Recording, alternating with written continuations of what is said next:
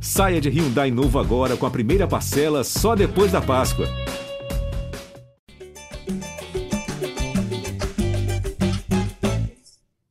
Alô, você ligado no GE. Globo e também no GE Fluminense. Está começando mais uma edição do podcast da Torcida Tricolor, edição 208. Eu sou Edgar Marcel de Sá e a nossa última edição, que você talvez nem tenha ouvido ainda, já ficou velha, porque Abel Braga não é mais o técnico do Fluminense. E por esse motivo a gente se reuniu mais uma vez para comentar essa notícia, para comentar o futuro do tricolor. Vamos ver aí quem vai ser o próximo técnico. O Fluminense provavelmente vai contratar um novo treinador em breve, mas por enquanto Marcão assume o comando técnico da equipe e será o técnico contra o Curitiba no próximo domingo próximo desafio do Fluminense no Campeonato Brasileiro. Vamos lá, vamos falar sobre esses assuntos. Eu já chamo aqui Gustavo Garcia, que acompanha o dia a dia do Fluminense no GE. Globo. Tudo bem, Gustavo? Fala, Edgar, tudo certo? Torcida tricolor. É, dia agitado né, no Fluminense, nos bastidores.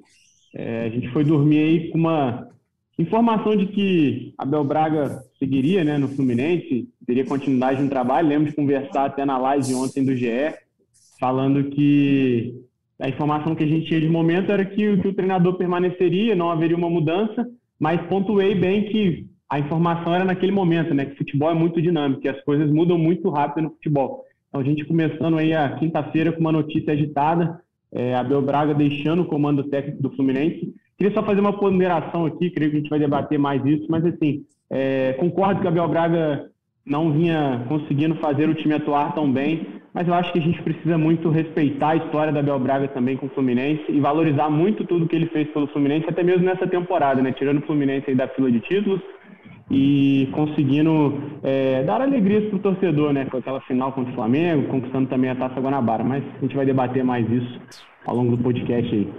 De fato, foi uma notícia inesperada e nem pela questão de que o time não estava jogando bem, né?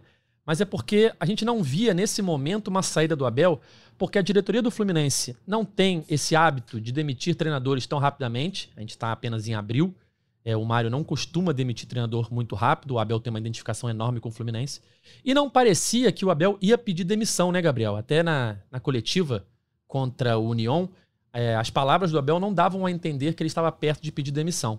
Então, acredito eu que essa saída pegou muita gente de surpresa nas Laranjeiras e temos que ver o que vai acontecer daqui para frente, né? Gabriel Amaral, a voz da torcida tricolor. Tudo bem, amigo? É, tudo indeciso, né? O Edgar, vou até discordar um pouquinho. Eu, eu, eu acho que é, pelas últimas duas semanas dava a entender de que ele estava perto disso acontecer. Até, acho que até mencionei no último podcast, eu chego a falar de. Falei, cara, a única hipótese disso acontecer é ele ser é, é, importunado, tá? ele começar, ele fala sobre ele não se sentir feliz. É, eu acho que o que mais foi estranho, acho que faz todo mundo ser pego de surpresa dessa maneira, é o fato de, de Abel ser. É, é, é, não ser a demissão clássica, porque é um pedido de demissão clássico, né? Porque assim, ele treina na terça, empata o jogo, o sentimento é de derrota, qual que é o padrão aí? Na noite lá da, da terça-feira mesmo já até sai a demissão, ou no máximo até a quarta-feira. Mas se você abrir lá o, as fotos do Fluminense, o Abel treinou o time normalmente na quarta-feira. É, e acho que me deu a impressão de que assim, foi uma decisão. Ele não queria, e acho que até pela informação depois que o PVC soltou, né, a gente vai falar um pouquinho disso também, de, de Abel não decidir não ser mais treinador. Eu acho que ele não queria tomar uma decisão de cabeça quente. Então, provavelmente ele pensou durante um bom tempo nisso, avaliou tudo, porque não é algo fácil, né? E aí sim ele decidiu e tal. Por isso que acho que pega todo mundo de surpresa, que foi naquela assim: você tá na ira e tal, aí de repente. Não, não vai sair nessa. Vamos esperar o resultado de domingo. E saiu. E saiu do nada. Acho que isso que acabou pegando mais a galera de surpresa. É, foi... Enfim, é, concordo totalmente com o Gustavo falou. Acho que o ponto é esse. Acho que a, a própria torcida teve esse sentimento depois. A mesmo cara que tava vaiando o Abel no sábado, ele deu uma parada agora e falou: pô, foi bom para Belão, foi bom para a gente também e manter a relação boa. É, o que eu quis dizer é que depois do jogo contra o União, na pergunta que é feita a ele na coletiva sobre a possibilidade de evolução ou de entregar o cargo, ele fala o seguinte: isso você tem que perguntar para o presidente. Estou no clube que amo. Se eu não me sentir feliz, três pontinhos. Não estou mais querendo me conhecer, não preciso me conhecer mais. Conheço muito a vida. O que eu quero é ser feliz, só isso.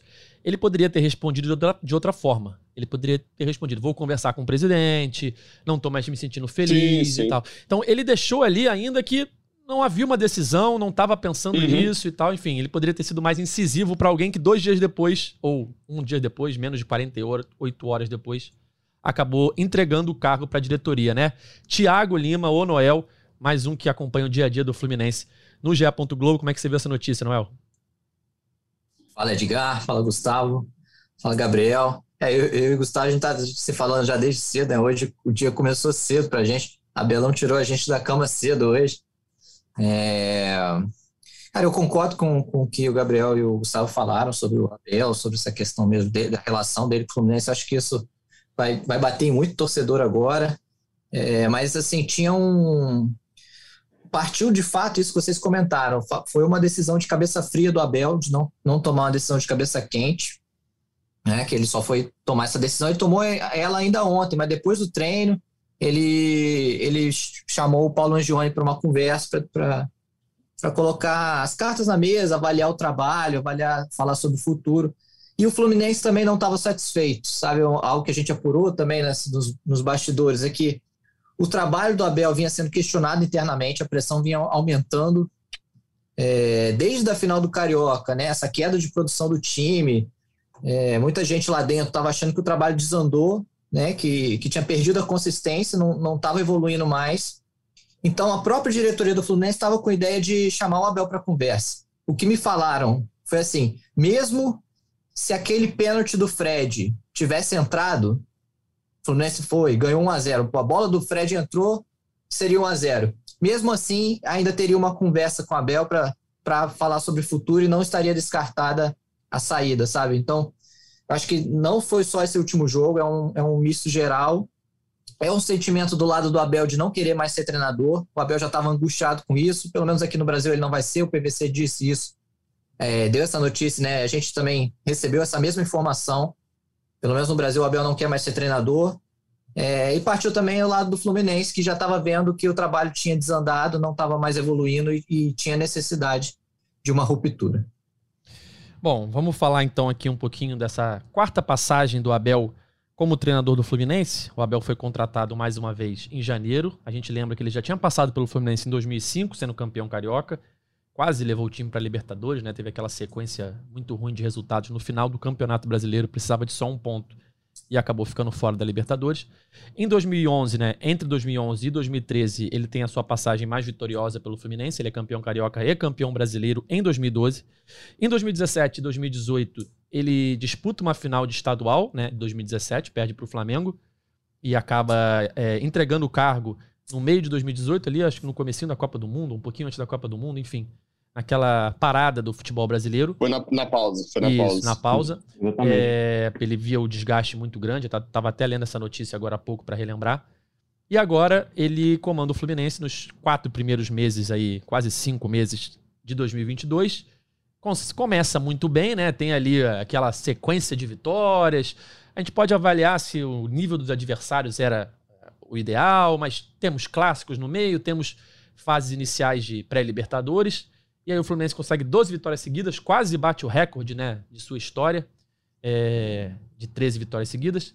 E aí acaba sendo eliminado para o Olímpia. Ali é o primeiro grande baque né, do trabalho do Abel num jogo que, pelo contexto né, do Fluminense abrir 3 a 1 jogando em casa, tem uma boa vantagem e praticamente não jogar futebol no jogo da volta, o Fluminense é eliminado nos pênaltis e aí acaba é, indo para a Sul-Americana.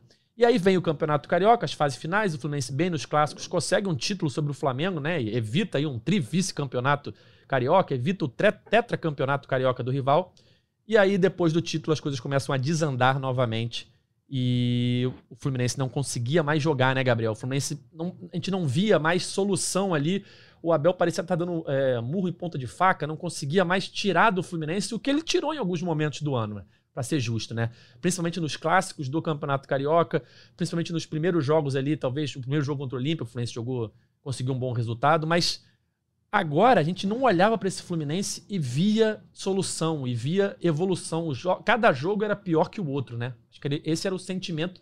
Tanto é que o Abel, que é um técnico identificado com o Fluminense, ele se via sendo xingado pela torcida, é, enfim, sendo hostilizado a cada jogo no Maracanã.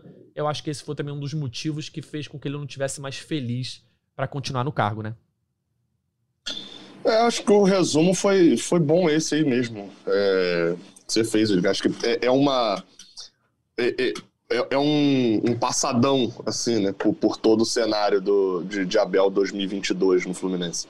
É, nenhum momento eu acho que teve uma empolgação generalizada da torcida com Abel Braga. É, não é aquele treinador que chega como unanimidade, ele já não chegou né, como unanimidade. Lembrar do anúncio de Abel, de Abel pega muita gente de surpresa né, no, no, ano passado. Quando você lembra, ele fala, todo mundo fala, Abel, Abel. Na verdade, os últimos treinadores do Fluminense, se você tirar Roger Machado aí, eles pegaram todo mundo muito de surpresa, é, com o Oswaldo de Oliveira, até o Odair também pega um pouquinho.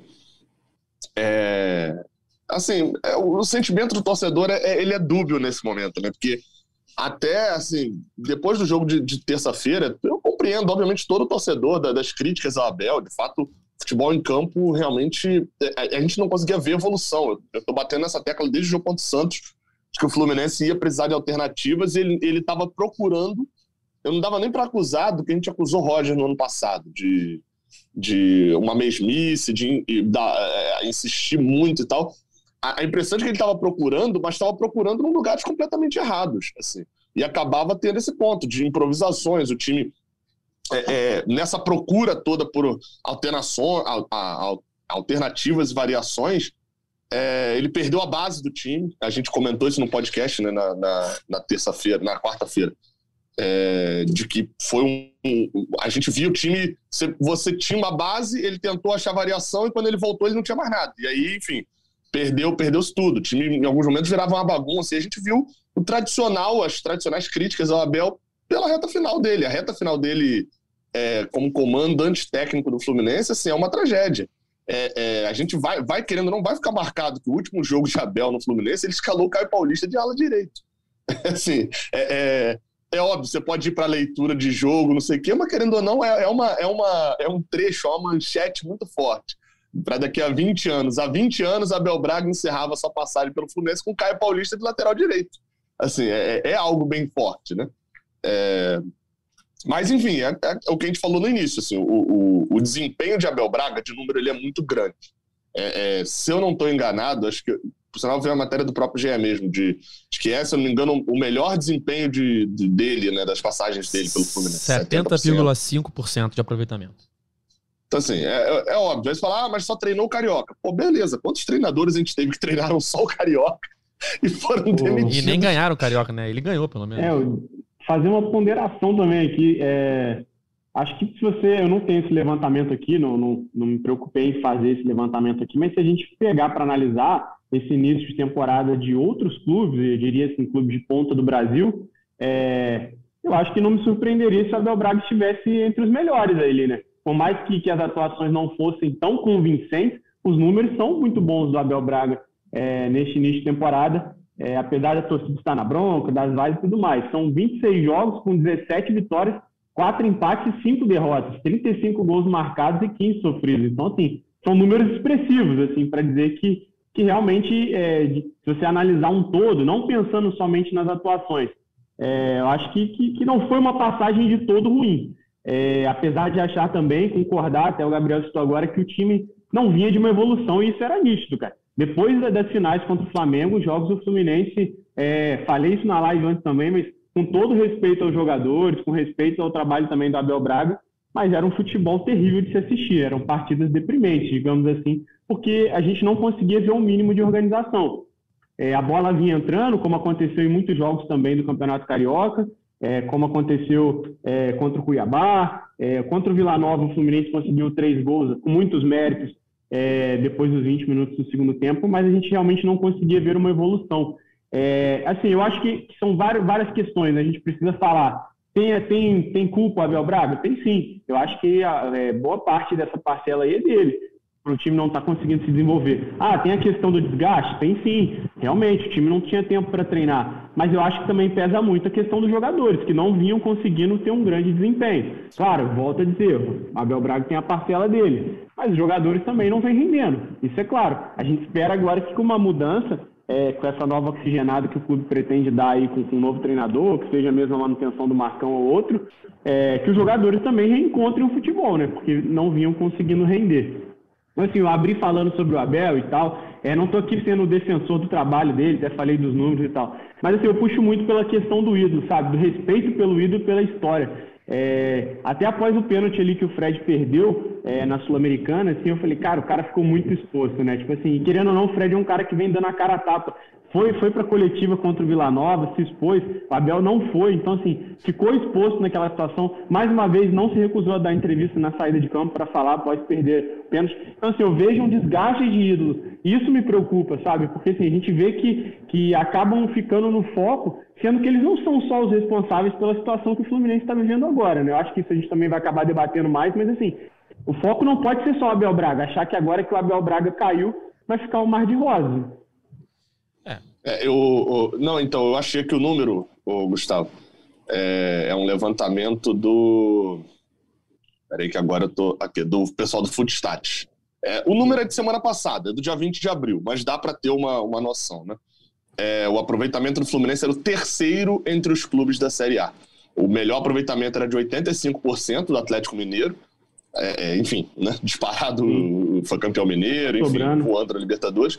O segundo é um aproveitamento que é muito mentiroso, né? Porque é o do Cuiabá, com 77%, e o terceiro é do Fluminense com 75%. Aí você pode falar, pô, do Fluminense também é mentiroso, que foi estadual, mas assim, o Fluminense, querendo ou não, o Fluminense jogou nesse estadual, jogou três, cinco, sete vezes contra times de Série B ou A, pelo menos, né? Foram Sim. seis vezes contra times da Série A né, Botafogo, Flamengo e uma vez com o Vasco. O Cuiabá, o nível do desempenho lá do, do Campeonato Sul Mato Grossense é, é, aliás, do Campeonato Mato Grossense é, é bem mais baixo, né? É, sem falar os jogos da pré-Libertadores também, que o Fluminense disputou. O Fluminense já começou o ano com decisões, né? É complicado. Eu acho, eu acho que assim, tem que se avaliar um todo mesmo. Assim, é o que eu digo. Eu acho que, que vai dar uma oxigenada no clube. O clima não era favorável, como o próprio Noel já disse aí, em apuração também, mas é, eu acho, assim, acho que não, não dá para pensar que o Fluminense, que o problema todo está em cima do Abel Braga, né? Que agora sim vai vir a solução, que vai mudar da água para o vinho. Claro, o Fluminense tem condições sim de progredir, pode melhorar, mas acho que é só o começo, né? Noel, qual é a avaliação que você faz dessa passagem do Abel? Porque, bem ou mal, ele consegue um título que estava aí, o Fluminense não era campeão há, há 10 anos. Ele derrota na final um time que é claramente superior ao Fluminense. A gente pode discutir aqui se o momento do Flamengo era bom ou não. Mas o Fluminense, no primeiro jogo, ele se defendeu bem e matou o jogo no final. E no segundo jogo fez um bom jogo, talvez o melhor jogo do Fluminense na temporada, aquele 1 a 1 é, do título estadual. Só que a verdade é que é, antes teve jogos ali que eram aquela sequência de vitórias. Teve muito jogo fraco, né? Contra adversários fracos, que o Fluminense venceu na maioria dos jogos por 1 a 0 e depois do estadual, principalmente, é uma queda de produção enorme e que o Fluminense não consegue em nenhum momento passar perto da atuação daquele 1 a 1 contra o Flamengo, né? É, e o que a gente conversava no podcast que a gente gravou ontem, falando sobre o empate contra o União Santa Fé, não precisava de muito para vencer o Santos, não precisava de muito para vencer o Inter, não precisava de muito para vencer o União Santa Fé, precisava de um gol. Se fizesse um gol em cada jogo, teria vencido o Santos, teria empatado com o Inter, teria vencido o Santa Fé, estaria ali com sete pontos numa, num topo do Brasileirão ali, junto com o Santos e Atlético Mineiro. É, não junto com o Santos não, porque o Santos teria perdido pro Fluminense. junto com o Atlético Mineiro. É, e estaria um pouco melhor na Sul-Americana. Não precisava de muito, só que nem esse muito o Abel conseguia tirar mais do time, né? Exato, Edgar, exato. Assim, eu acho que se a gente pegar o aproveitamento, os resultados do Abel, né, os números do Abel são, são ótimos. Né? Você pegar um, um trabalho com 70% é, por cento de aproveitamento, é difícil você questionar, mas você questiona era a qualidade do time, você não via o time. E o próprio Abel admitia isso, né? nas coletivas ele admitia, tá faltando criação, é, o time não tá, não tá rendendo ofensivamente. Aí no último jogo ele destacou: ah, a gente melhorou defensivamente que não tomou gol. Mas só isso. Ele mesmo próprio Abel estava reconhecendo que ele não estava fazendo evoluir esse time. É, então, o trabalho passa a ser questionado. Eu acho que vocês lembraram bem, o Abel já chegou parte questionada. Ele não chegou com unanimidade, muita torcida, muito, muita, muito torcedor criticou. É, na, naquela sequência invicta, invicta não, né? Vencendo, né? Que o Fluminense fez 12 jogos. Eu lembro do jogo do Aldax, né? Que ele vence por 1x0 gol do Cano, ele estava com o time B. E o Abel foi muito xingado pela torcida, foi a primeira vez que ele foi muito xingado, muito hostilizado, torcedor pedindo ganso, ele vai e coloca o Wellington, não coloca o ganso. O Everton é um jogador que é contestado. Ali ele já. O clima já, já, já tava azedando, né? Assim. Foi contra o Bangu, não? Logo na estreia? Não, não, foi contra o Audax, no, na ilha. Perdão. Ele, Foi- ele o gol foi teve um gol de cano logo no, no primeiro tempo. É. Ah, o primeiro gol do Cano pelo Fluminense, né? Isso. Foi o primeiro isso. gol do canto pelo Fluminense. isso. Assim, o clima começou a azedar, né? E eu acho, e também, assim, recente, se você pegar, o- ele ter tornado público, né, um choque de ideias dele com a diretoria, né? Quanto ele falando, pô, na minha cabeça tinha que ter um campeonato prioridade. Desgaste muito grande, tá desumano, a gente tinha que ter prioridade. E citando todo momento times, né? Ele falou, ele citou o Bragantino, que poupou seis, sete jogadores num jogo, o Palmeiras. E, enquanto isso, o Fluminense estava querendo ir com força máxima nos três campeonatos, nas três frentes. O Fluminense só teve prioridade a Libertadores, né? Porque se a gente lembrar, os jogos antes da Libertadores, sempre o Fluminense escalava um time todo reserva. E aí ia com o time todo titular no- nos jogos da Libertadores. A partir do momento que acabou a Libertadores, isso a Libertadores só tinha um Carioca também, né? Então a Libertadores, obviamente, em relação ao Carioca, era a prioridade total. Mas agora, tendo Copa do Brasil, Sul-Americano e Brasileiro, o Fluminense não, não prioriza nenhuma delas. E o Abel, pelo Abel, ele teria que priorizar. Isso ele, ele externou, deixou público isso também, né? Eu acho que isso também pesou um pouco para a decisão dele de, de pedir o boné. É, e a notícia até que o, o, o Noel disse que também teve e o PVC subiu no blog dele é o seguinte: Abel diz que sua carreira como técnico dentro do Brasil acabou. Exceção pode ser treinar no exterior ou algum cargo de direção. E a gente já falava várias vezes aqui que talvez fosse pela identificação do Abel, né? Até mesmo no final do ano passado, quando começaram a falar dele como treinador para ser técnico do Fluminense, que talvez a melhor opção seria ele assumir um, um cargo de gestão, assim como o Muricia no São Paulo, né? É, até essa é a aspa que ele, que ele passa pro PVC, na nota aqui do PVC, aspa é o seguinte: se não for fora do país, a minha carreira como treinador aqui dentro acabou. Eu não quero mais.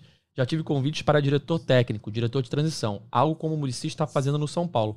Acho que seria, para ele voltar um dia ao Fluminense, seria assim, né, Gabriel? Provavelmente sim. É, até teve gente que já falou: Ah, Bel, que isso? Volta agora então, já, já assume logo e tal. Assim, é, é, eu acho que, é, como eu até falei lá na abertura, né, eu acho que uma das, das, é, das razões de Abel talvez ter esperado esse dia, enfim, é, é, e ter balanceado tudo e demorado até mais para fazer esse pedido de demissão, foi ele já ter na cabeça disso, né, que seria o último trabalho dele, né?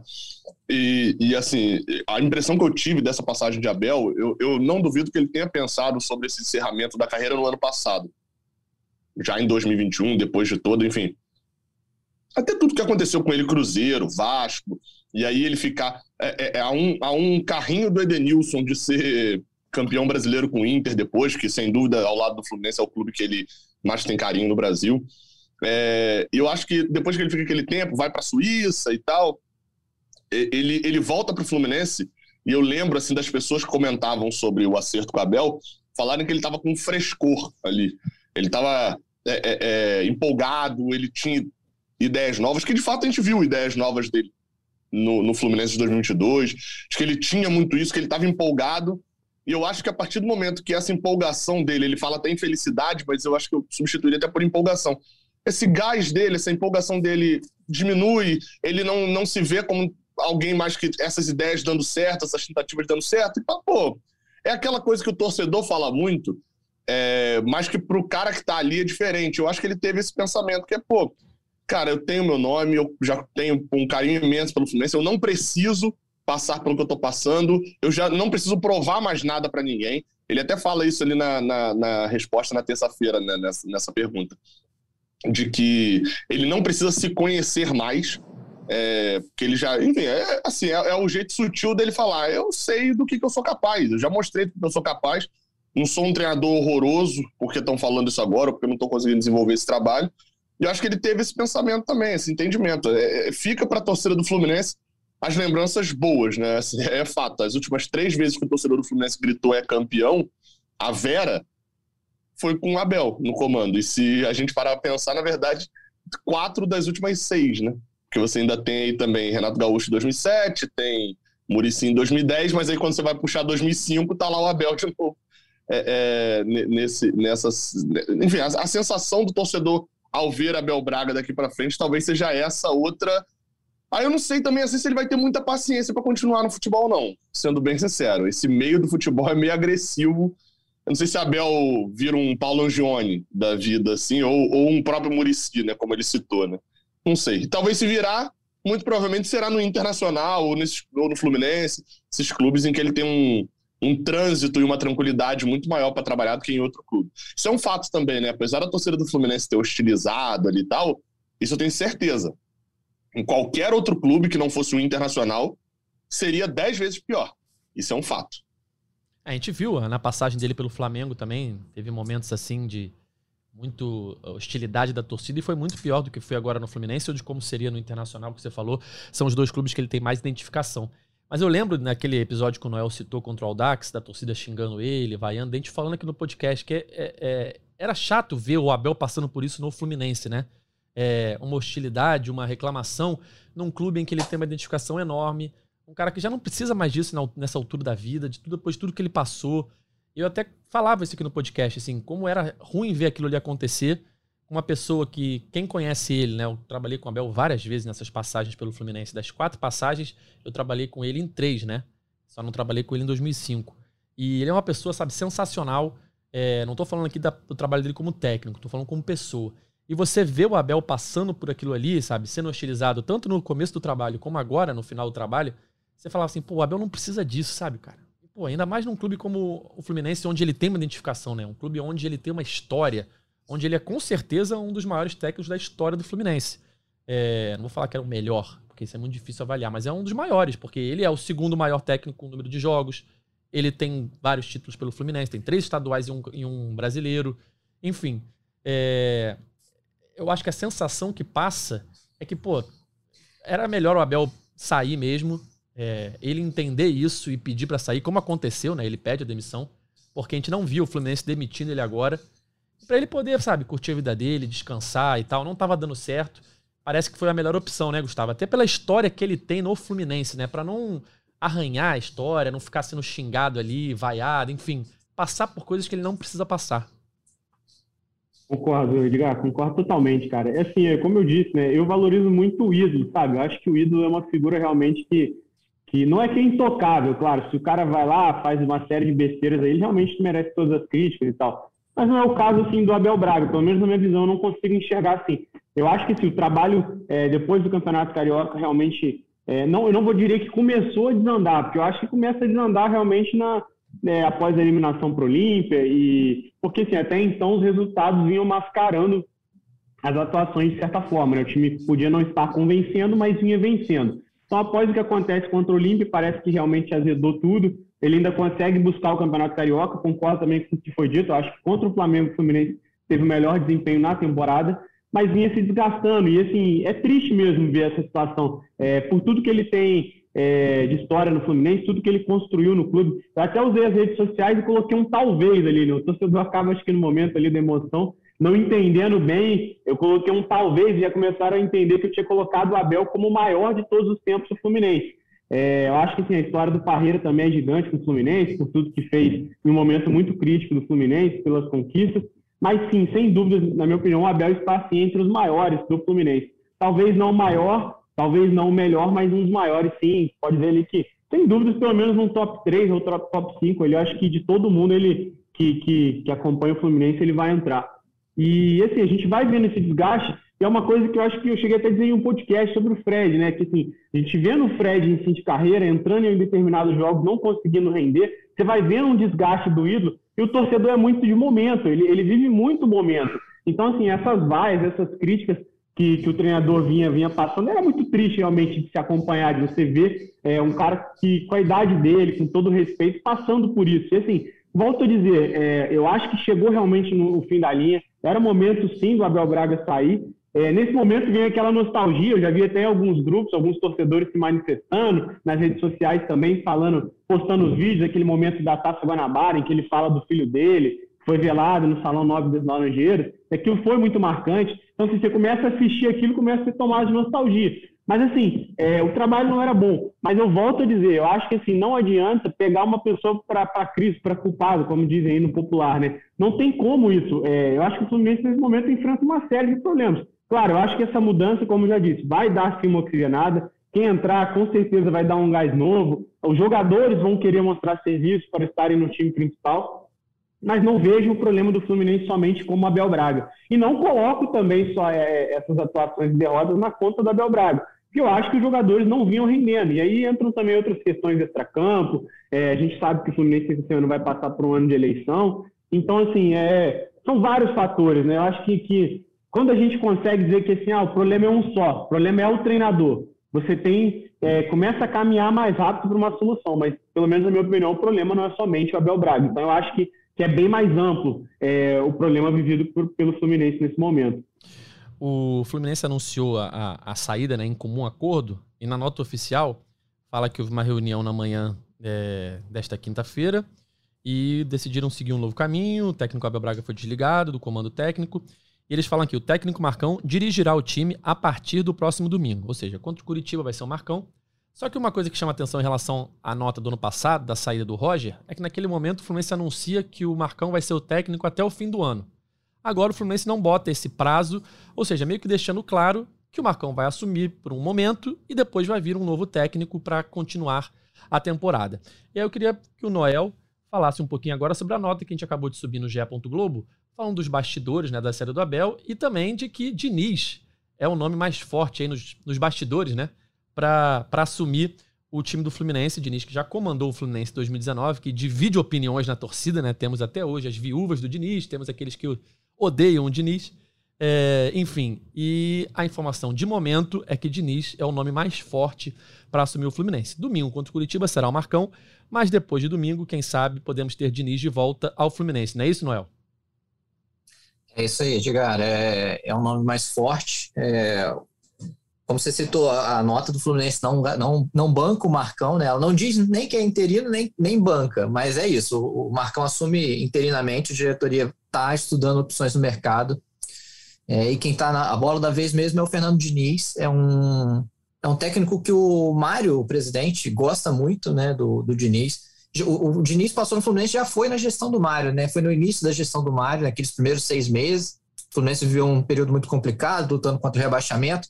O grande entusiasta da demissão do Diniz na época foi o Celso Barros, né, que era o, o vice de futebol na época. E o Mário e o Angione preferiam manter o Diniz, mas foram convencidos do contrário, então o Diniz foi, foi desligado do cargo. Mas, o assim, Diniz chega com a Bad ainda, né?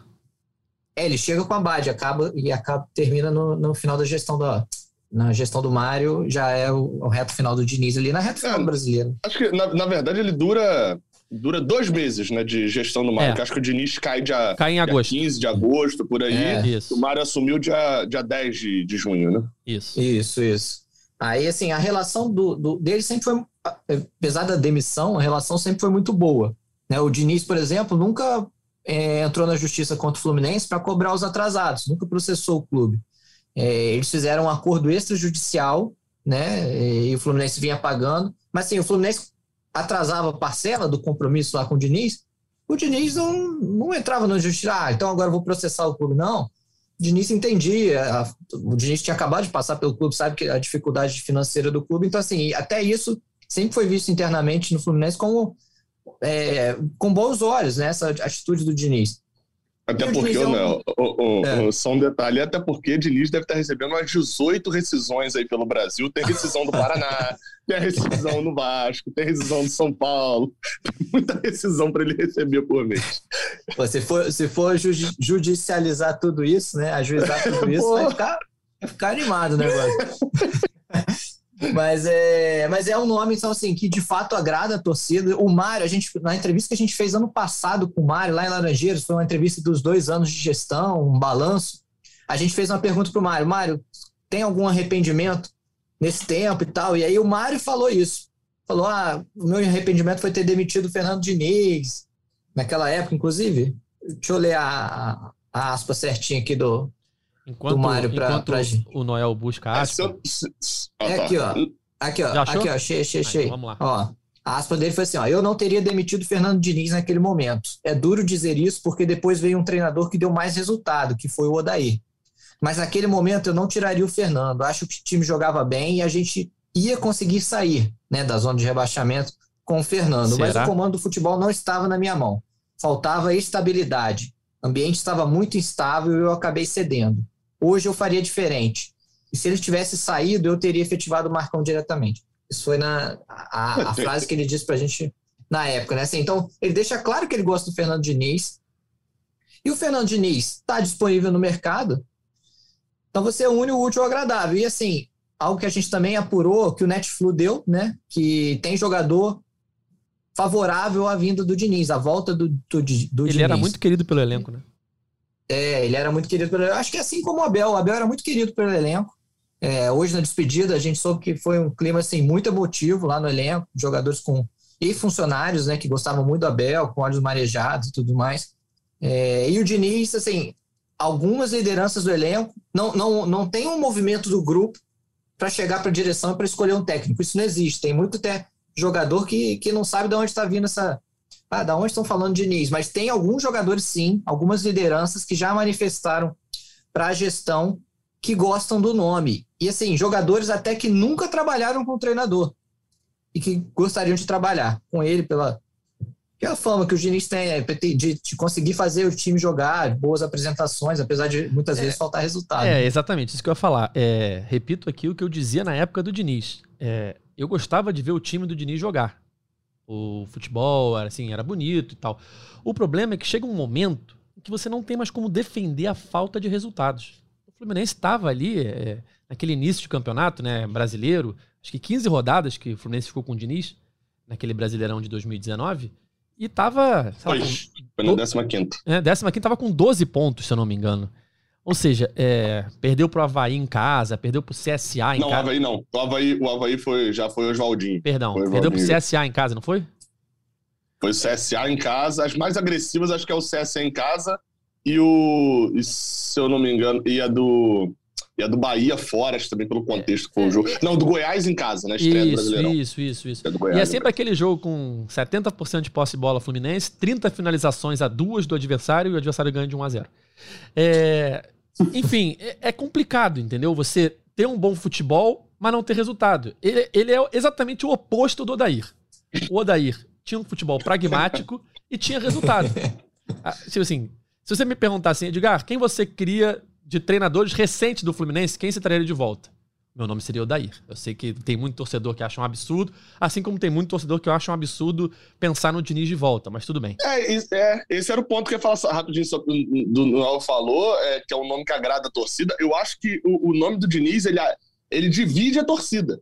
Porque não tem ninguém que fale bem assim, é, Diniz, é, vamos ver no que é que dá. Não, não. Ou a pessoa vai estar tá lá, finalmente um treinador no Fluminense que vai fazer, ou outro cara vai estar tá lá, meu Deus, queimando camisa do Fluminense assim, já da sacada do prédio. Assim, ele, ele divide. Eu acho que o Odair caminha para esse mesmo lugar, né, Edgar? É. De dividir muito. Né? A, a minha opção por Odair ao invés de Diniz é simplesmente por resultado.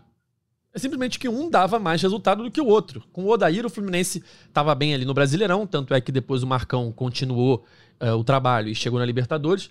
Com o Diniz, o Marcão teve que tirar o time do rebaixamento ali, né? Teve que fazer um trabalho ali para não ser rebaixado. O Fluminense chega na reta final de 2019, se eu não me engano, na penúltima rodada o Fluminense está livre, mas também porque os outros times estavam muito mal. O Cruzeiro não conseguia ganhar nenhum jogo e tal.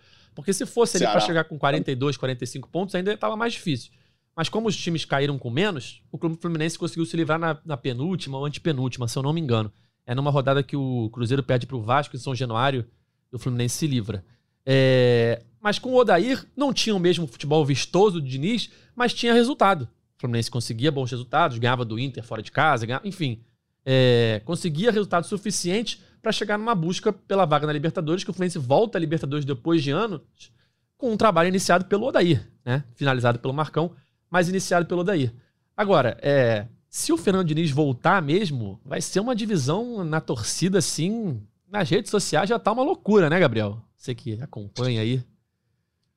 É, é, desde que, como o Noel falou, que o Netflix levantou esse. É, que assim, na verdade, a grande verdade é que de 2019 para cá, desde a demissão de Oswaldo de Oliveira, em 2019, naquele contexto, Sinal falaram que um dos nomes que a gente tem certeza que não foi pedido pelos jogadores foi o de Oswaldo Oliveira, né? que Ganso, acho que não, Ganso não fez esse pedido, isso a gente pode ter certeza. Desde que Oswaldo de Oliveira foi demitido, toda e qualquer demissão de treinador, alguns torcedores levantam a bola e falam: e o Diniz, hein? Toda, toda demissão de treinador, desde o Oswaldo de Oliveira, que foi um mês depois do Diniz ter saído. É, é um fato. Diniz, ele, ele é um personagem do futebol brasileiro, assim. Ele é um personagem gigante hoje do futebol brasileiro. De lá para cá, o, o, movimento que eu tô vendo nas redes sociais é um ou outro falando. É, enfim, tem aquilo que eu falei, né? A guerrilha, né? O cara que tá de um lado, finalmente eu vou ver bom futebol. Foi a última vez que eu tive prazer de assistir o Fluminense. É, e aí eu olho para esse e falo assim, pô, sério mesmo, cara, que você tinha prazer de ir pro Maracanã ver o Fluminense perder pro São Paulo por 2 a 1 de ir pro, ver um Fluminense Botafogo e a gente perder com 1x0 gol de Alex Santana. Só deu o Fluminense é, aquele jogo. É, não, só, mas, mas, o roteiro é o clássico, é o que você falou, o roteiro é o clássico. É, é, o problema de Diniz nunca foi bola no pé, né? Sempre foi o momento em que ele perde a bola e tem dois zagueiros para cinco atacantes adversários. É, é, é, isso. Montagem de esquema defensivo.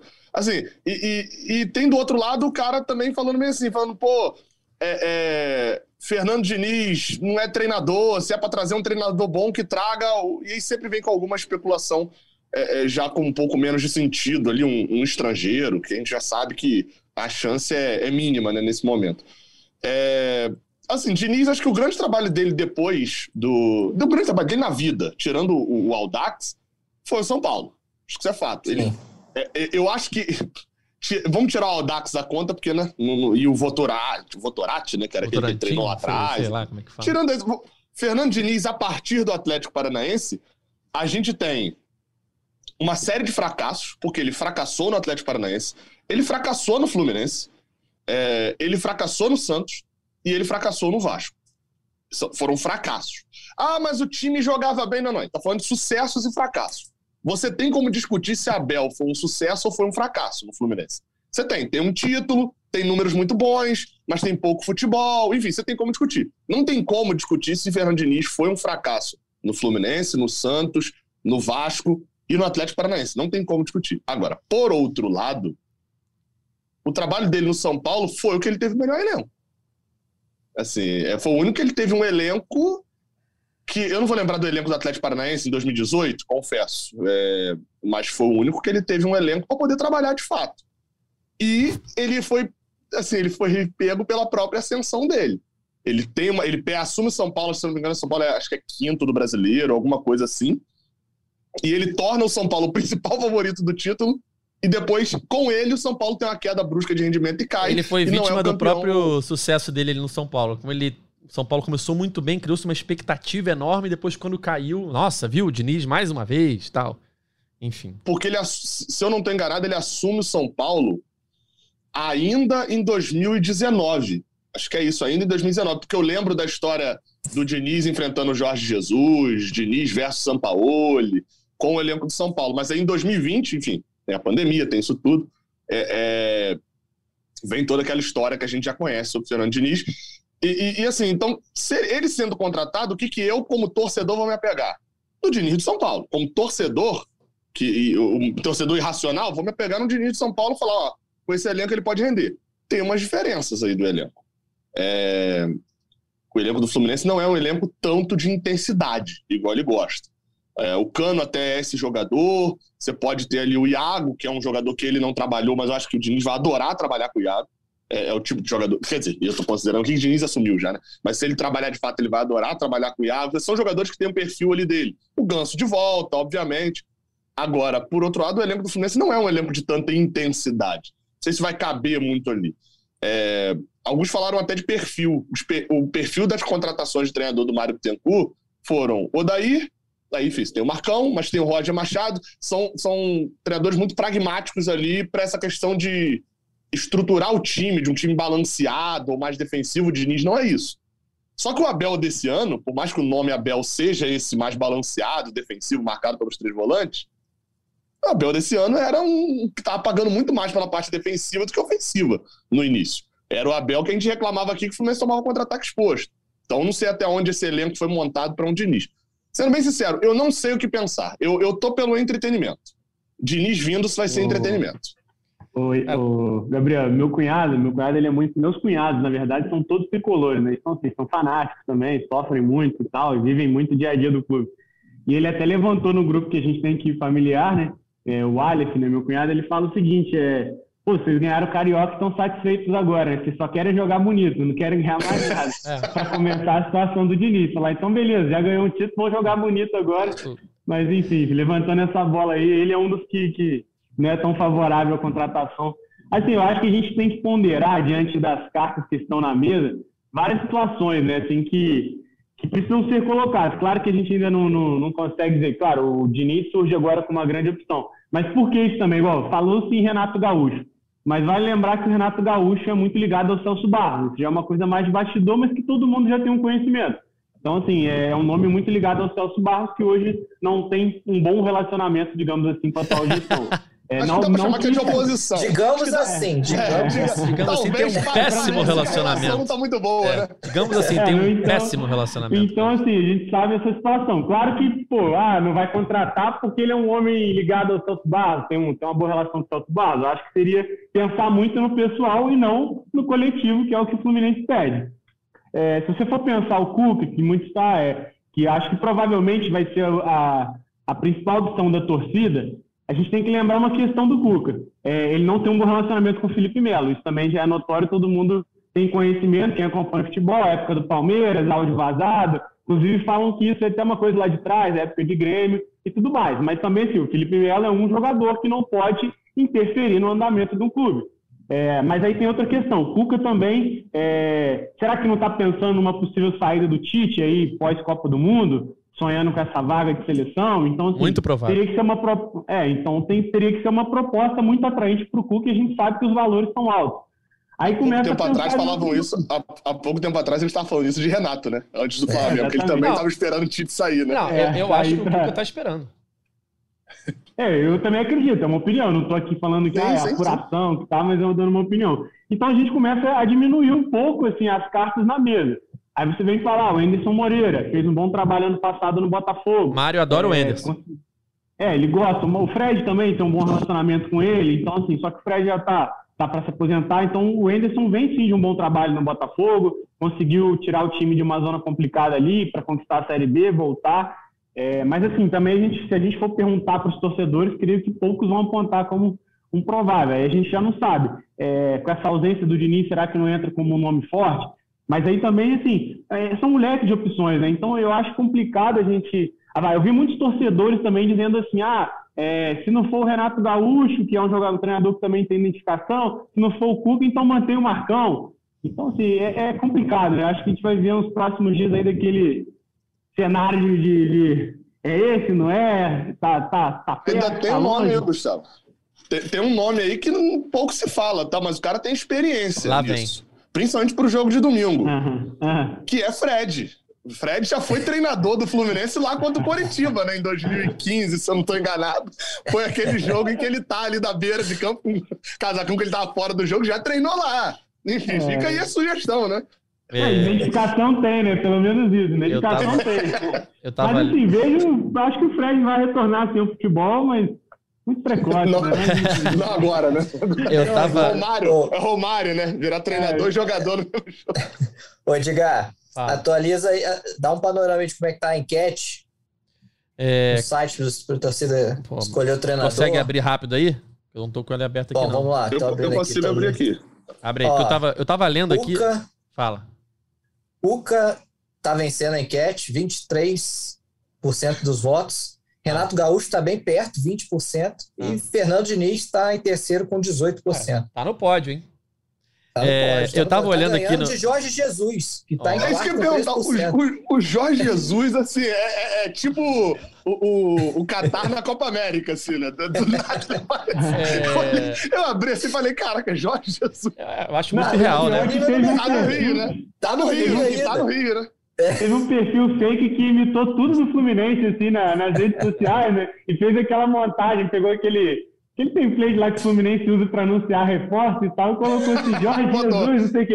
Cara, meu coração, durante cinco segundos, eu acho que eu travei, assim, falei, o quê? Aí depois fui parar para pensar, não viu, verificado ali e é. tal, mas Eu tava... No momento, eu falei, pô, o torcedor é muito criativo mesmo. Eu tava olhando aqui a, a, o tweet, né, de, dessa última notícia que vocês subiram. Bastidores da saída de Abel do Fluminense tem emoção e pressão interna. Nome de, de Diniz ganha força. Tava vendo os, os, eita ferro.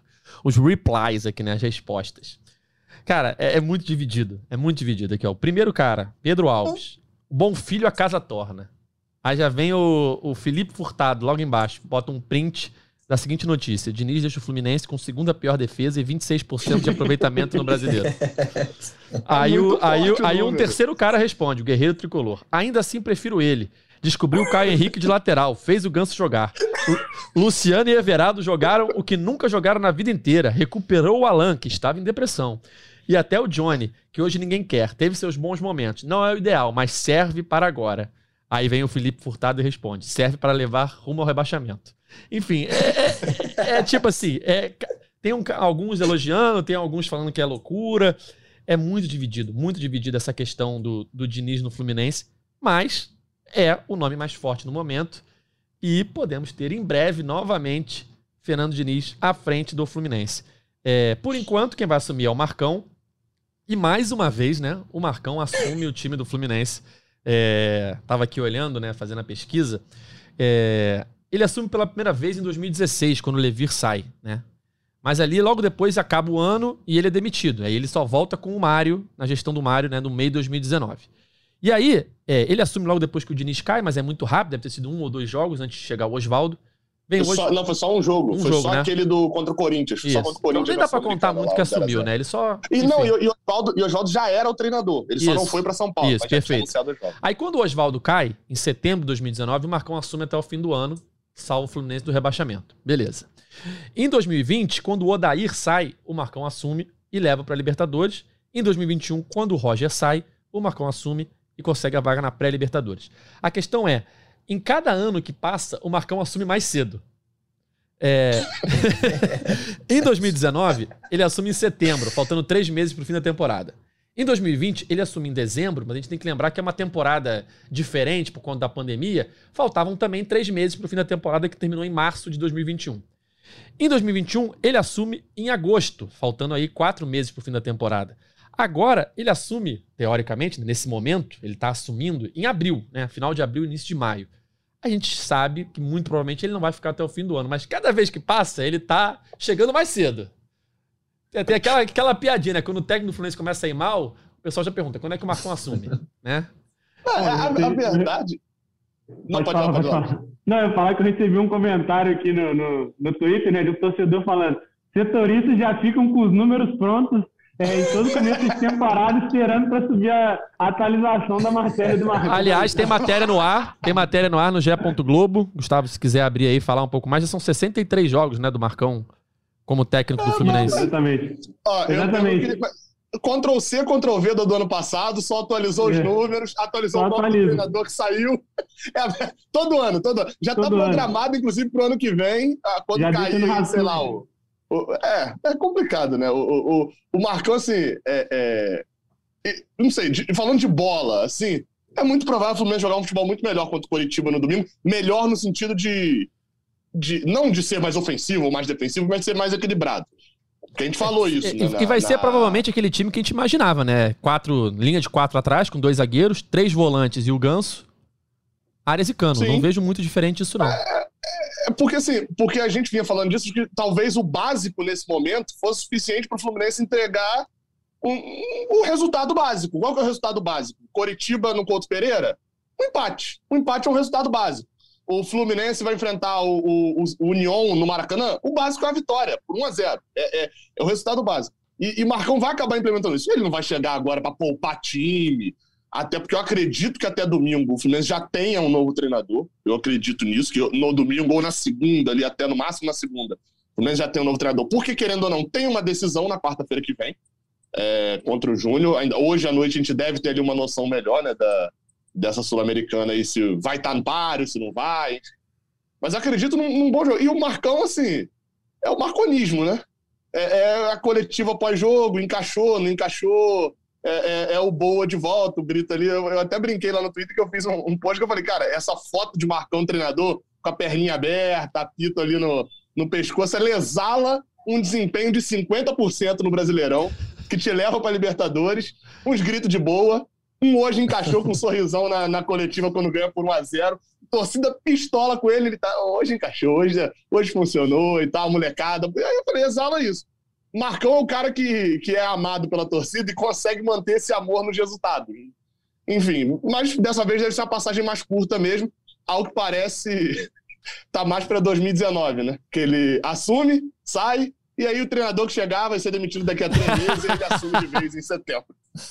Diga, só, só, fazer uma análise aqui, assim, pelo menos na minha visão sobre o Abel Braga. Eu acho que assim, é...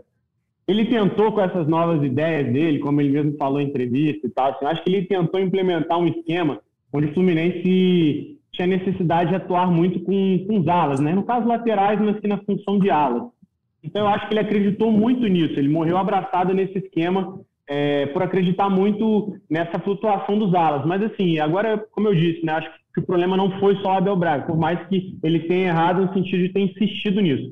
A gente sabe que a defesa do Fluminense talvez seja um dos pilares do time, é uma defesa muito boa, sim, tem bons jogadores é, no setor defensivo, mas assim, os laterais não vêm dando retorno, né? A torcida pediu agora o Marlon, Marlon que fez uma, deu uma assistência no jogo é, contra o Vila Nova, que foi importante é, com o cruzamento, que o Fluminense precisa muito disso, o esquema da Bel Braga pedia isso, mas assim, eu acho que ele morreu abraçado nesse esquema também por isso, por forçar muito esse esquema em que sobrecarregava laterais, pedia laterais mais ofensivos, que, que conseguissem também recompor, mas que tivesse uma presença ali com cruzamento e tudo mais, e não era o que o time vinha entregando, e por, de certa forma, matar muito o meio de campo. É, a gente até, até citei isso na live ontem, o Fluminense teve momentos de jogar com três zagueiros, teve momentos de jogar com, com quatro volantes ou três volantes, é, quatro atacantes, até cinco atacantes, mas não podia jogar com dois meios de campo. E quando o Ganso é, não podia render o que, que, que, era esperado ou atuar durante 90 minutos, o Fluminense ficava sem uma arma, sem poder contar com os laterais, que não estavam conseguindo fazer essa presença que era esperada do esquema. Sem ter o meio de campo ali, é, criando jogadas é, ou contando com o Ganso, o time ficava refém de ligação direta de zagueiro, que foi o que aconteceu em vários jogos aí da temporada. Zagueiros tendo que fazer ligação direta, ou nesses últimos jogos aí, para se dizer, é, aquele bicão para a área para um dos cinco que está lá na frente resolver. É aquilo, chuta para frente e vê se alguém resolve, porque não tinha uma criatividade. Então, assim, eu acho que com, essa possível chegada do Diniz, ou até mesmo agora com o Marcão, é, a gente espera que, que, ele consiga rodar isso, né? De quem sabe testar ali o meio com, com dois jogadores é, como, quem sabe, o Ganso e o Natan, e, assim, é até um questionamento que eu vinha fazendo em relação ao Abel, né? Por que não testar, já que está se testando tanto, por que não testar é, Ganso e Natan no meio de campo? E eu volto a dizer, o Nanão aqui também pagando de, ah, tá passando pano pro Natan e tal. Mas, assim, o Natan não, é, não faz a mesma função que o Ganso no campo. Tanto que quando ele entra nesse último jogo da Sul-Americana, o Natan atua muito mais pela, pelas pontas, é mais perto da área, tentando fazer presença na área também, do que como um jogador centralizado, como um camisa 10. Finaliza muito mais, né? Finaliza Exatamente. muito mais, por exemplo. O Ganso é um construtor, cara. É o cara ali que ele é o cérebro do time, ele pensa o jogo, distribui passes. O Natan não é esse jogador, assim como o Arias não é. E o Abel, em alguns momentos, aí, depois do final do Campeonato Carioca, tentou implementar o Arias nessa função de criação. Mas eles não são jogadores com essas características. Então, assim, é, o que a gente, pelo menos eu espero agora, acompanhando os jogos do Fluminense, é isso é que a gente consiga dar uma oxigenada nesse sentido também de, quem sabe, testar uma variação ali com dois jogadores de meio, o Natan um pouco mais avançado, o Ganso criando, e jogadores de frente, né? Eu só espero que, caso o Diniz seja contratado, que eles usem no anúncio aquele vídeo emblemático dele contra o Grêmio, batendo no peito das pessoas, vitória. Olha pro outro, vitória. Respira e vitória. Que aí, 15 minutos depois, tava 3x0 Grêmio.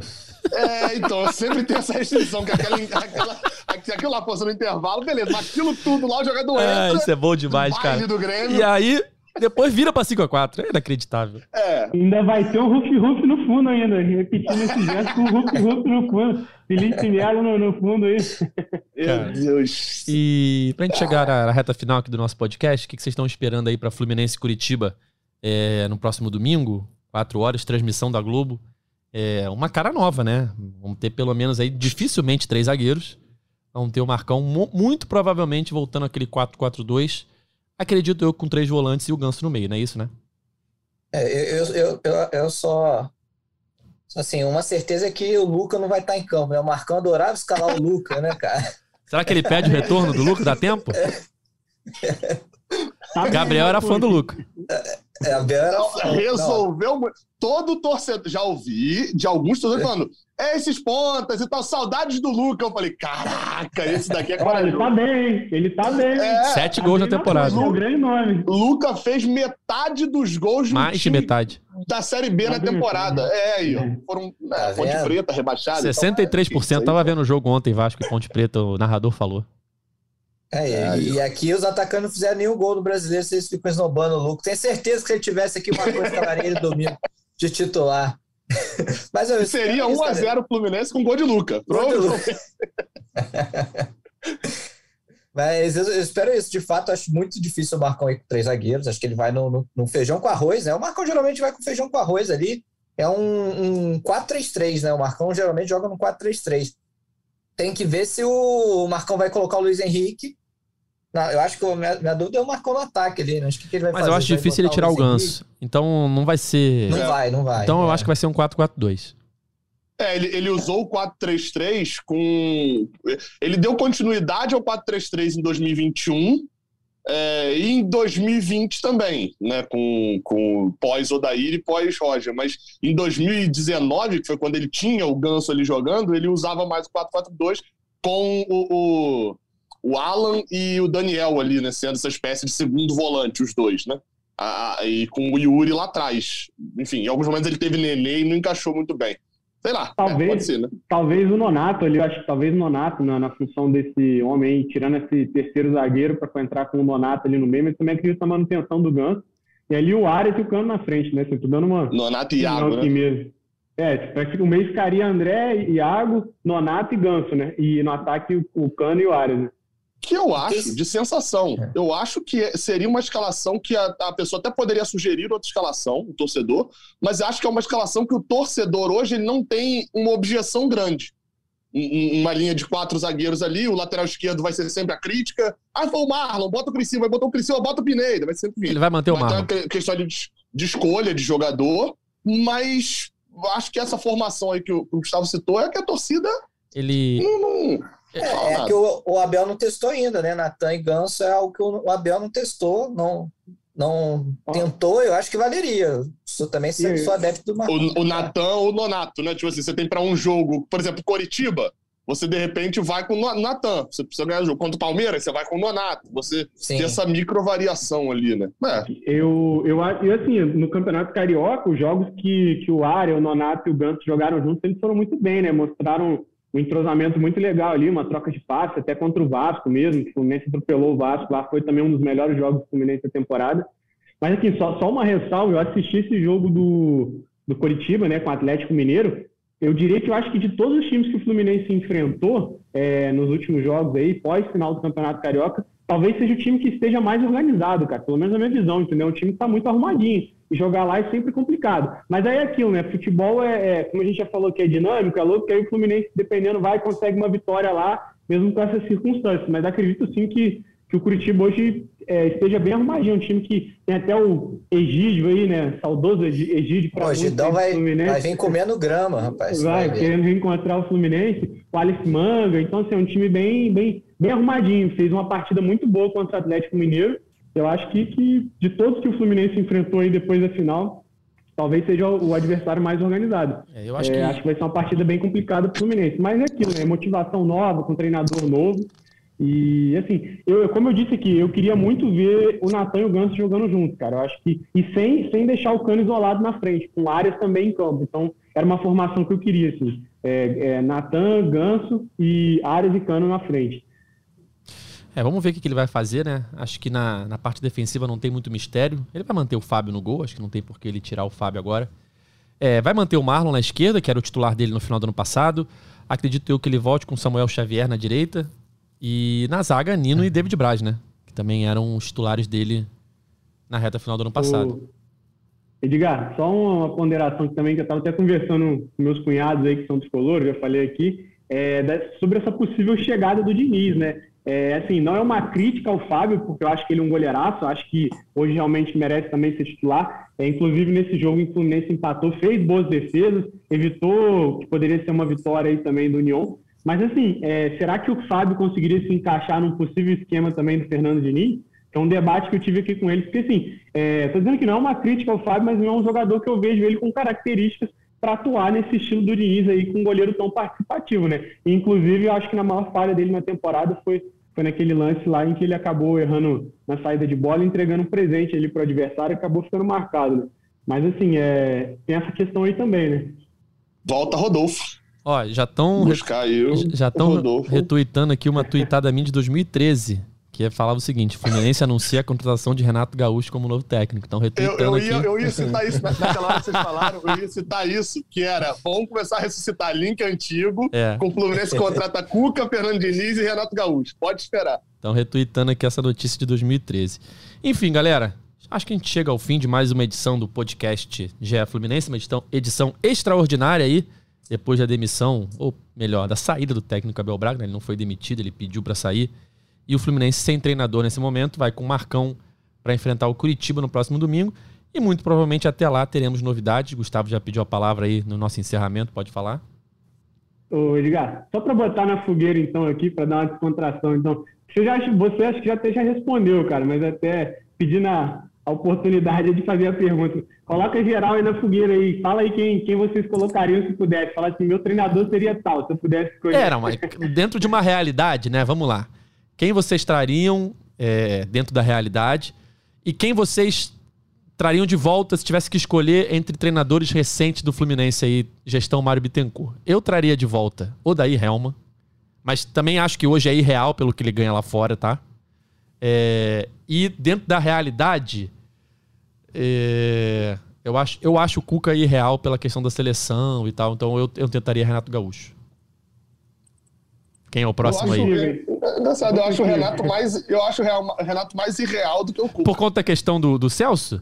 Ah, cara, vocês têm que. É.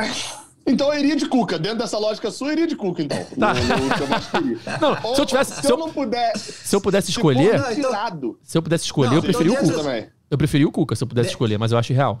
É, eu vou, não, eu vou nessa dessa, linha, cara. Dentro dessa lógica de vocês aí, então eu vou no Jorge Jesus. Não, mas aí é mais real ainda. Assim, financeiramente. É, então, eu, eu, ia falar, eu ia falar é, que pelo entretenimento eu poderia escolher Fernando Diniz, mas acho que o entretenimento do Jorge Jesus seria não, melhor. Isso ainda. seria maior de todos, óbvio. Mas não tem como. É, é, assim, é inegável que o entretenimento com o Fernando Diniz ele, ele sorri, né? O futebol brasileiro sorri a cada novo time treinado por Fernando Diniz. Isso é um fato. Talvez o torcedor do clube não sorri, mas futebol brasileiro sorri. Agora, é, é porque eu, tô, eu, abri aqui a lista, eu tô olhando os últimos aqui sinalizados. Vanderlei Luxemburgo, é, é, Lisca, Alber... meu Deus, Alberto Valentim. Não, calma, calma, isso, isso tá na enquete, né? Você tá falando, né? Tô, é, tô na enquete. É, não, mas a enquete, enquete, na enquete você bota treinadores que estão desempregados. Botou... É. Não, eu tô olhando aqui que, que, que 6% tô votaram no Alberto Valentim. Ah, mas... É, dá pra você saber. não, você sabe exatamente a margem do, é família, dos torcedores pô. de outros times. Não, os torcedores de outros times que entraram na enquete. Exatamente. Qual é o recorte? Como é que a gente vai saber? 6% votaram no Alberto Valentim. Então, é, são esses. São esses que votaram. É... Era, como é que era? Era a pergunta era quem eu queria, né? É, dentro quem, da realidade. Dentro da realidade, quem você traria? E se tivesse que ser um recente, como o Diniz, por exemplo? Quem você traria dos recentes de volta? É, eu, novamente, o entretenimento pediria Oswaldo de Oliveira, mas acho que, acho que não tá, tá de sacanagem. Não é o ideal. Assim, do GC que eu acho que é, é fato. O Odair Helman é o que entregou é, é, tudo muito mais positivo né, no, no, cenário geral ali, entregou um ambiente menos conturbado, etc. Seria o Odair, para mim. É, eu, eu vou muito no que o Edgar falou. Eu queria muito que fosse o Cuca, mas eu acho assim muito improvável, até por essa questão de achar que ele quer a seleção e acho também salários totalmente fora do orçamento do Fluminense. Mas, assim, dentro desses nomes que eu vejo como possíveis, eu ficaria com o Renato Gaúcho, mas também ciente dessa ressalva aí da situação com o Celso Barros e tal. Mas é isso.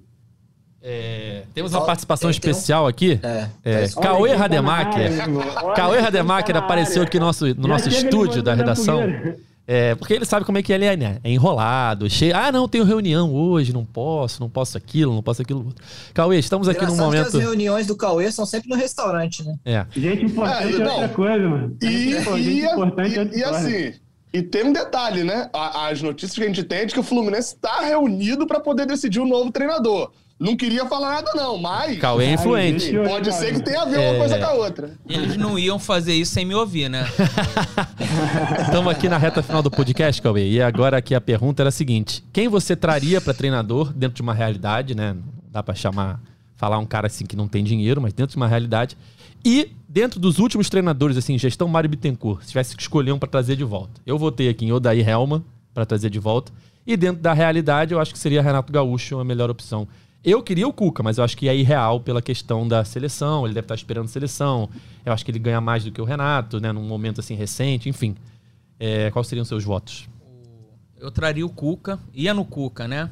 Não sei se tá no irreal aí de vocês, pelo que o Edgar falou. Não, na- tá no meu irreal, mas. Mas No meu não tá. No meu, por exemplo, não tava. Eu considero o Cuca É. mais possível que Renato. o Cuca e o Mário trabalharam juntos, né? Em 2009, na, naquela arrancada. Então, a- creio que se dão bem. E vai ter o salário que pagava pro Abel. E o Fred já já tá parando de jogar, né? Então, de repente, junto esses dois salários aí, deve conseguir chegar junto aí pro Cuca. E qual era ah, o melhor treinador? Não, não, se você tivesse que trazer. Se, se Trazer a um. lista fosse é, limitada a treinadores da gestão Mário Bittencourt, porque muito se fala que agora o Diniz é o nome mais forte. Quem você traria de volta da, da gestão Mário Bittencourt? Eu posso votar no Ailton? Não. O Ailton. Olha, poder você pode. Se você Leomir, Leomir, Leomir, Leomir. Ó, Leomir, não- infelizmente, não dirigiu em nenhum jogo, né? Mas o, o Ailton pô, fez um baita tra... Ganhou o Fla-Flu. Ganhou o Fla-Flu e depois tomou de 5 do Corinthians lá na, em Itaquera. Saiu por baixo. Mas é, o Odair eu acho que foi o melhor. Você cara. é Diniz ou você é Odair, Cauê? Você gosta de futebol bonito sem resultado Eu- ou de futebol pragmático com resultado? Eu já falei, eu odeio o time que sai tocando a bola, cara. Por mim, é, é chutão. Eu, eu- e o Abel quis começar a sair jogando, né? Aquela jogadinha, o tiro de meta, que o goleiro junta um zagueiro pra. abrem dois e fica o zagueiro pra sair, aquilo ali não. ali não, não pode acontecer chutão, no, no chutão, futebol. né? é, é eu tô, Eu chutão. tô rindo aqui que eu tô pensando sozinho, Edgar. Você falou bem assim, não, os treinadores da gestão, Mário Bittencourt. Aí eu fui puxando assim, falei, pô, os anteriores foram, an- antes da gestão Mário Bittencourt, Marcelo Oliveira, beleza? Aí foi o Abel e o Marcão. Osvaldo, né? 2016. Ah, não, mas aí Não, não, teria mais. o Ah, depois, depois, Mário. sim, O Osvaldo sim, sim. É, tipo assim, se você for voltando até 2006, até a gestão Abad foi quase inteira com o Abel também. Sim, sim. E É que eu tô limitando também. a gestão atual, entendeu? A gestão que Sim, está sim. no comando e que Ah. teoricamente tem um, um, um pensamento, né? É nesse, dentro desse o- pensamento. Teria uma linha, né? O Marcão de 2020, posso estar confundindo, mas depois que saiu o né? Sim. Ele começou Isso. mal, mas depois o time terminou bem. O, o brasileiro jogando bem, assim, era um futebol agradável e, e com resultado. O Marcão de 2021, pra mim, foi mal. Ganhava no Maracanã, mas não jogava nada fora É, porque do. Perdeu muito jogo, muito ponto, ponto bobo. O Marcão 2020 pega o trabalho do Odair, que era melhor que o trabalho do Roger. Isso. É, você tem 50% de aproveitamento, Cauê. Sempre 50% de aproveitamento. É a irritação fora, o ponto em casa. Mas chega nos e aí, 45, campanha de né? Chega nos 45. Não, ci- 50% é campanha de Libertadores. Mas eu só É, quero é, 45, 50%. ô, Gabriel. Eu, eu- eu- eu só quero mais 41 pontos. É, mas Mais o Odair, 41. pra mim, foi o menos pior.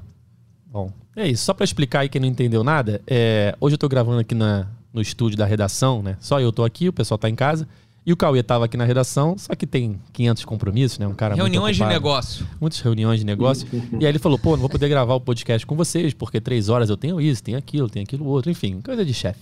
E aí agora ele apareceu aqui do nada, eu falei, pô, entra aqui e tal, a gente botou ele aqui pra, na fogueira aqui um Sim. pouquinho. Demorou, hein? Deve estar batendo recorde aí de tempo de, de programa. pô. É, deve estar em uma hora e meia já, já tá na hora de terminar, né? Coitada da Giovana aqui. que vai editar nosso editar podcast. Então é isso, galera. É, fim do nosso nossa edição extraordinária do podcast aqui pra falar sobre a demissão. Corrigindo, falei errado de novo. Pra falar sobre a saída do técnico Abel Braga. E a gente volta aqui na segunda-feira pra falar sobre Fluminense e Curitiba, jogo de domingo, 4 horas na Globo. E provavelmente também já sobre o novo treinador. Talvez aí nos próximos dias a gente tenha aí a- a- o anúncio de quem será o técnico do Fluminense. Notícia do GE. Globo é que Diniz é o nome com mais força na diretoria, Cauê. É o fim do chutão pra frente, né? Tem quem goste, tem quem goste. Então é isso, galera. Fim do nosso podcast. Queria agradecer. Fala aí, fala, Noel. Não, só pra encerrar, eu tenho um comentário aqui no Twitter. Ó, Valcimar Júnior. Se vai trazer o Diniz, era melhor ter inovado e mantido o Abel. O Diniz treinava defesa, o Abel treinava defesa e o Diniz o ataque. Seria a revolução do futebol brasileiro e ganharíamos os jogos sem qualquer sufoco. É, o futebol americano tem isso, né? Treinador de ataque, treinador de defesa. Seria uma, uma É. opção. Em Cauê, com um 2002, abraço. 2002 o Renato trouxe, veio para ser técnico, né? Primeira vez ali, com o Ricardo Rocha, que treinava a defesa. Deu certo, Cauê? Ah, chegou na semifinal, né? Fez, teria feito os 45 pontos, que é o que eu, que eu busco. Então é isso, galera. Muito obrigado pela participação mais uma vez. Valeu, Gabriel. Valeu, valeu. E a gente volta domingo com o Fred de treinador no Porto Pereira, como eu falei, já, já vejo com bons olhos isso. Valeu, Gustavo. Valeu, Edgar, valeu a todos e aguardemos aí os próximos episódios, né, os próximos capítulos dessa novela Fluminense. Valeu, Noel. Valeu, valeu a todos. Vamos ver se o Jorge Jesus pode ser uma opção também, né? Tá no Rio, vamos. Valeu, Cauê. Apesar Valeu. da rápida participação. Sábado é divisor de águas, jogo mais importante da história O jogo do, é domingo, do Cauê. clube. O jogo é Perdão. domingo. Domingo. Tá, viu? É muita reunião, o cara fica é o último perdido. treino. É o último treino. É porque o jogo começa no sábado, antes da viagem. O jogo começa ali. E parabenizar o Noel e o, o Gustavo pela matéria aí da saída do Abel. Belo furo. Parabéns. É, como a gente falava, né? Não era esperado, né? Não era algo que tava todo mundo falando, ih, vai sair, não vai Me sair. pegou na caminhada no calçadão de Copacabana. Pô, eu tava dormindo, eu fui dormir tarde ontem. Eu- Tava, eu- mas eu falei, tava dia dormindo tranquilo hoje. Eu acordei uma hora e meia depois com notificação. Dia tranquilo hoje, tava eu, dormindo. Cadê? Eu vou, eu vou contar aqui rapidamente, eu tava dando comida para os cachorros, Noel começou a me ligar desesperadamente, falei, caramba, o que tá acontecendo? Quando eu olhei, já tinha umas três chamadas. Falei, Ih, tá dando, tá dando alguma coisa aí. Já era. Ficaram com fome um pouquinho os cachorros, mas valeu a pena. Aqui tá tipo profissão repórter, os bastidores da notícia. É, é isso. Os desafios da reportagem. Noel, nosso Caco Barcelo. Então é isso, galera. Fim de, de mais uma edição do podcast GE Fluminense. Nosso podcast está nas principais plataformas de áudio, só procurar por GE Fluminense ou então no seu navegador ge.globo barra GE Fluminense. Essa também será a última rodada do mês no Cartola. Então, nos próximos episódios, teremos aí como convidado o campeão do mês, o primeiro campeão do mês da temporada 2022 do Cartola. Então é isso. A gente volta na segunda-feira para falar sobre Fluminense Curitiba e muito provavelmente sobre o novo técnico do Fluminense. Esse podcast tem a edição de Giovana Marconte, a coordenação de Rafael Barros e a gerência de André Amaral. Valeu, galera. Até a próxima. Tchau! O pra bola, o Washington de pé direito.